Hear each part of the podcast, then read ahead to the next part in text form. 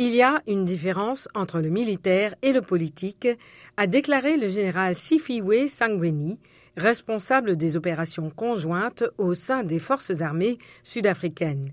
Il a souligné que d'autres pays auront certes une autre approche, mais chaque pays est souverain et a le droit de gérer les choses comme il considère qu'elles doivent l'être. L'Afrique du Sud a annoncé le mois dernier la tenue de ces exercices avec les marines russes et chinoises dans le but de partager des compétences et des connaissances opérationnelles en précisant que la Russie en était le pays pilote. Les opérations impliquant plus de 350 militaires sud-africains se tiennent sur plusieurs jours au large de Durban, le plus grand port d'Afrique australe. Une frégate russe équipée de missiles hypersoniques et un navire de guerre chinois participent à ces manœuvres.